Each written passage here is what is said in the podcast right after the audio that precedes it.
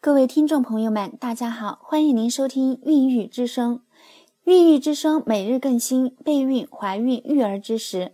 我们的微信公众号拼音小写爱宝贝爱妈咪，欢迎您打开微信，点击右上角添加朋友，输入微信号拼音小写爱宝贝爱妈咪，搜索关注我们。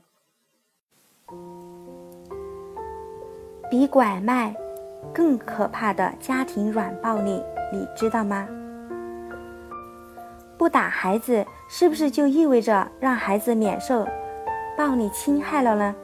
不是的，这一代的孩子被家长的规划、学校的考试所挟持，被强加于自身的各种价值观所绑架，孩子们所承受的软暴力随处可见，其中语言暴力是最为严重的。对孩子的语言暴力，不仅仅是指大声的谩骂。对孩子使用诋毁、蔑视、嘲笑等侮辱、歧视性的语言，甚至是恶意的拒绝与孩子说话，使得孩子在精神和心理上遭到侵犯和损害，都可以认为是语言暴力。家长对孩子使用语言暴力，很大程度上是基于双方不平等关系，也就是家长认为我是你的爸爸或者妈妈。你就得听我的。语言暴力对孩子的伤害有多大呢？其实，绝大部分的父母都是真心爱自己的孩子的，但他们却常常在不经意间对孩子使用了语言暴力。家长望子成龙，孩子的行为却无法达到父母的期待。家长情急之下，可能就会随口说孩子怎么那么笨。做题怎么不动动脑子？然而，你有没有想过，家长随口的一句贬低、嘲笑孩子的话，却可能对孩子的内心产生强烈的颤动？殊不知，孩子的内心世界是很脆弱和微妙的，而孩子心目中的评价是非标尺也是很鲜明的。有的孩子有偏激、固执的倾向，就会将家长不经意的这些话。放大，认为爸爸妈妈伤害了他的自尊心，从而产生一种愤怒逆反的心理。虽然当时不一定表现出来，这种不良的心理将影响孩子的接人待物。日后，孩子可能会成为一个愤世嫉俗，甚至穷凶极恶的人。而有的孩子性格有内向、顺从的倾向。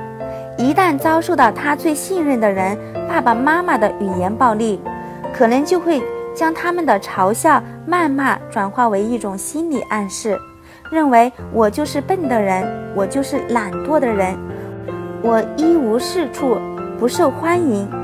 这种自我否定、怀疑、消极的情绪，让孩子无法更好地处理健康的人际关系，久而久之。孩子可能会出现抑郁、狂躁等心理疾病。面对这些问题，我们应该怎样做呢？首先，我们要拒绝语言暴力、批评教育、低声说话。有心理学专家研究发现，请对方处理同一件事情，用不同的声调说话，会收到不同的效果。大人如此，对孩子。也是如此，大人批评孩子用低声调来说，孩子更容易接受。有的家长在批评孩子的时候，往往采取先发制人的方法，大声呵斥，以求先镇住孩子。然而，他们往往收到了相反的效果，孩子要么大声哭闹，要么使用高声调反抗。不妨试试。降低你的声调，降低声音，不但可以约束自己、控制情绪，还可以降低孩子的反抗。因为家长说话声调低，孩子也会因此更集中注意力听。他们虽然也知道自己是在被教育、被批评，但内心感仍然感觉是被尊重的，因而也更容易接受家长的意见。其次，要运用正确的语气和措辞，潜移默化影响孩子的性格。家有调皮好动的熊孩子，想要让家长控制自己不去批评孩子，那确实很难。没关系，该批评就批评，不必隐忍。只要在说话前三思，运用恰当的语气和措辞，取得的效果一定会很好。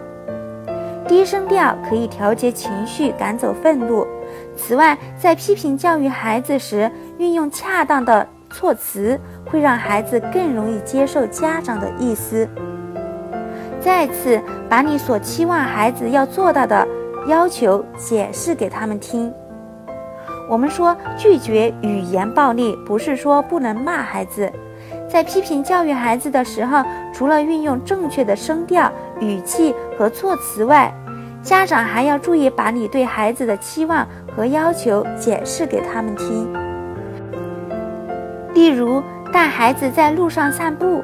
如果单纯告诉他不能到处乱跑，他也许暂时会接受你的意见，但是没过多久又忘了。而如果你在教育孩子的同时，用温和的方式来警告他，如果违反的后果将可能是摔倒或是被车撞倒，这样孩子对你的教育印象就会更深刻，再犯同样的错误的可能性就会大大降低。总的来说，总归一句话，怎么说比说什么更重要。一个优秀的教育者应该是善于控制自己的情绪和行为。对于孩子而言，家长怎么说比说什么更重要。孩子也有自己的内心世界和情感世界，家长的一言一行乃至一个表情，都会对孩子的性格塑造产生潜移默化的影响。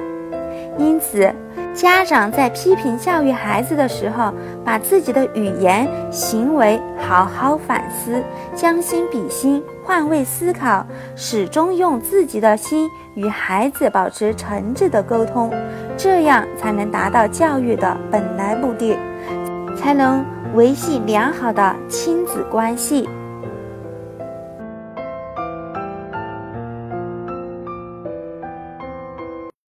之声，感谢你的聆听。孕育之声每日更新备孕、怀孕、育儿知识。孕育之声微信公众号拼音小写爱宝贝爱妈咪，欢迎您打开微信，点击右上角添加朋友，输入微信号拼音小写爱宝贝爱妈咪，点击搜索关注。